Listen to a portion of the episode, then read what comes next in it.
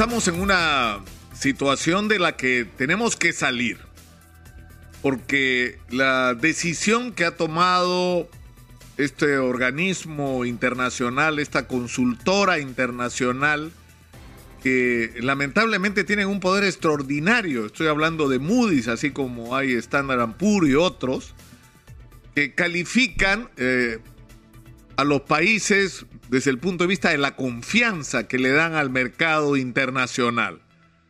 Y eso tiene un impacto decisivo no solamente por la consideración del país como destino de inversión, sino porque además empeora nuestra y sobre todo eh, las condiciones en nuestra negociación para el endeudamiento.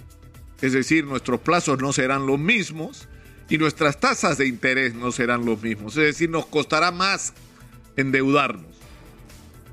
Y lo sorprendente, como ha llamado la atención todos los que se han referido a este tema, es que la argumentación, como resumió ayer el congresista Carlos Anderson en su exposición ante el Congreso, eh, no tiene que ver con que el Perú no sea un país con posibilidades eh, extraordinarias, ni porque sea un país que ha demostrado eh, una capacidad de pago y, y cumplimiento de sus obligaciones, sino por la desconfianza que produce la inestabilidad política en el Perú.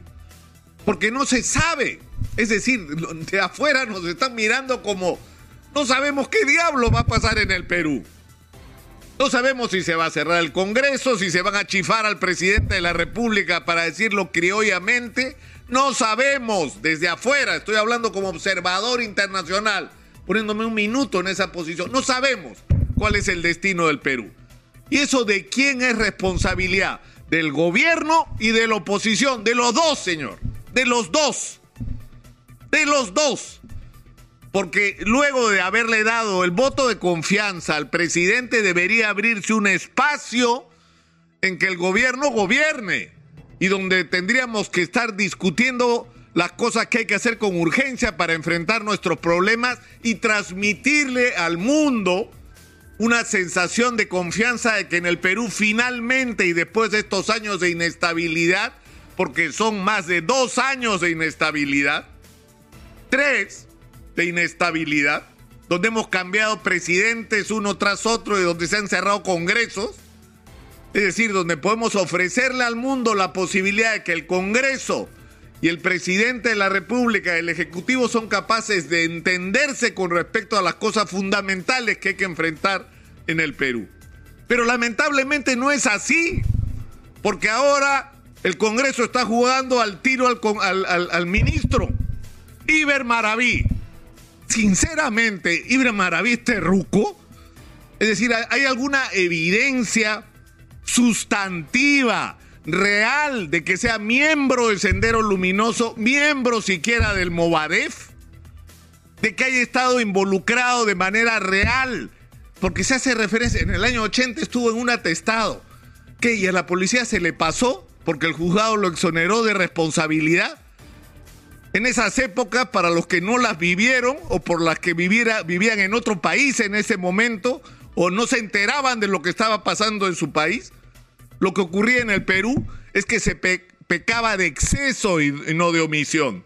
No es que había alguien sospechoso de terrorismo y se le dejaba ir, no señor, iba preso él, su familia, su hermano, su vecino. Se pecó por exceso porque no se sabía cuál era el fenómeno que enfrentábamos y se cometieron errores e incluso crímenes en esa circunstancia. Porque no sabíamos qué era lo que teníamos delante, no sabíamos, era un monstruo que no entendíamos. Y costó mucho trabajo y mucho esfuerzo y mucho sacrificio entender qué teníamos al frente y desarrollar una, una estrategia que combinó la inteligencia de la policía gracias al GEIN y la capacidad del ejército peruano fundamentalmente de establecer una relación distinta con las poblaciones y quitarle a Sendero su base social. Eso fue un proceso duro, doloroso, donde se aprendió y donde el resultado fue la victoria, porque derrotamos a Sendero Luminoso y no con la estrategia del mejor terrorista es el terrorista muerto, no señor. Con eso seguiríamos en guerra hasta hoy. Pero felizmente los que propugnaban ese tipo de orientación perdieron. Los que detenían un terruco y le metían un balazo en la cabeza. Si hubiera sido por eso, perdíamos. Ganábamos por lo que ganamos por lo que usaron el cerebro y la capacidad de relacionarse con la población. Pero en fin, lo que es increíble es que ya después de Maraví, ¿qué viene? Ya que el presidente saque a Maraví, o que el presidente o que el Congreso censura a Maraví, ¿qué viene después? ¿El ministro del Interior? ¿Eso es lo que viene? Es, decir, ¿eso es lo que tiene para ofrecernos el Congreso? O no sé, ¿de quién se van a aprender ahora?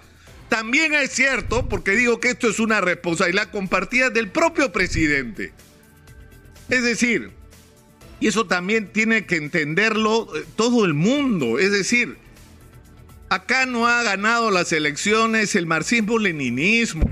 Acá ganado las elecciones un profesor rural que ha, logrado reclutar la simpatía de más de la mitad del país porque la gente ha sentido que es un cambio, que no es un político tradicional de los que estamos hartos, que no es un hombre corrupto, que es un hombre que ha participado en luchas sociales, que de alguna manera representa la necesidad de un cambio en el Perú para que este crecimiento económico extraordinario que se puede multiplicar si hacemos las cosas bien en los próximos años alcance a todos los peruanos. Pero este presidente que ganó con ese espíritu de cambio, hay que decirlo claro, no tiene las ideas y las estrategias para enfrentar ese cambio ni los equipos para hacerlo. Esa es la realidad cruda y dura. Pero ese mismo presidente felizmente ha entendido que hay que cambiar las cosas en el Perú, pero que no se pueden cambiar las cosas arruinando lo que está bien. Que no se puede traer abajo todo lo que nos ha permitido tener algo para repartir. Que no se puede gobernar el Perú de manera de que se arruine todo lo que se ha logrado para que lleguemos a una situación donde no haya nada que repartir, donde espantemos a la inversión extranjera, donde no tengamos ingresos, donde no tengamos a quién cobrarle impuestos para resolver los problemas de la gente. Felizmente el presidente Castillo ha entendido eso, pero falta el paso tal vez más importante de todos una de las tragedias nacionales es el de la gestión pública, que se ha politizado de una manera miserable, donde el Estado peruano ha sido concebido como un botín, donde llegas al gobierno y pones a tu gente y a la gente de quienes han financiado tu campaña electoral, no para resolver los problemas de los peruanos, para forrarte. Y para que se forren quienes te apoyaron. Y los peruanos que se esa ha sido la historia de décadas, por eso estamos como estamos. Entonces el presidente que tiene el defecto de no tener el equipo que debería tener, debe convertir ese defecto en una virtud. La virtud de la convocatoria. Hay peruanos capaces en este momento que tienen respuestas que tienen diagnósticos sobre los problemas de cada sector, que tienen alternativas, que están dispuestos a fajarse por su país y que lo único que necesitan es ser convocados y una vez más, ¿qué diablos importa la ideología?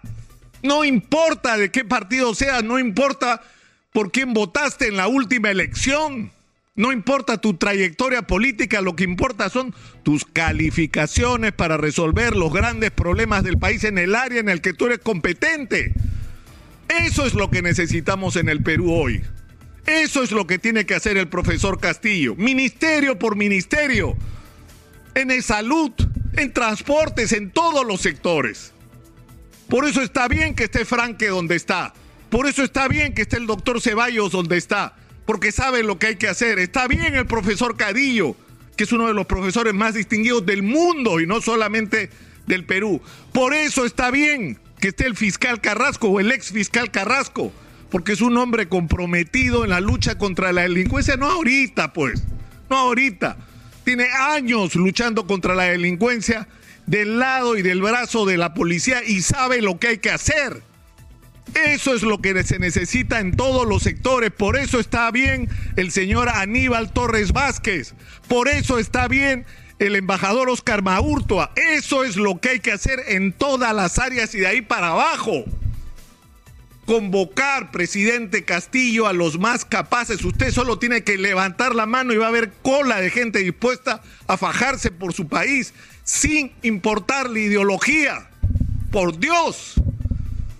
Tenemos la más grande oportunidad de nuestra historia. No estoy exagerando.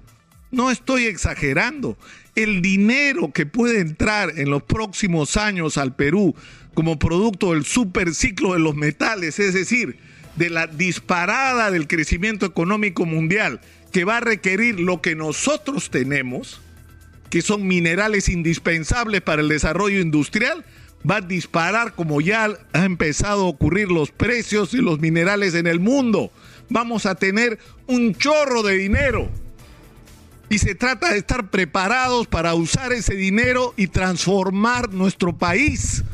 Y para que no siga ocurriendo que ese chorro de dinero sirva para que haya un grupito de gente que se hace muy rica mientras la inmensa mayoría del país no tiene acceso a los servicios más elementales, donde la tercera parte de los peruanos no tengan ni agua potable. Eso se tiene que acabar y eso depende en este momento de una sola persona, de usted, profesor. Pedro Castillo. Está en sus manos.